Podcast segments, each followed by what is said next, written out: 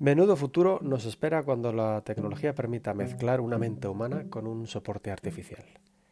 Lo de la inmortalidad se convierte en algo real. Tu mente podrá sobrevivir miles de años en la nube. Se convertirá en omnipresente, omniconsciente y omni... lo que le salga de, de donde sea. Pero claro, eso de la nube tiene truco. Es una forma de describir unos soportes físicos que están en algún sitio indeterminado, pero en lugar físico y real, al fin y al cabo.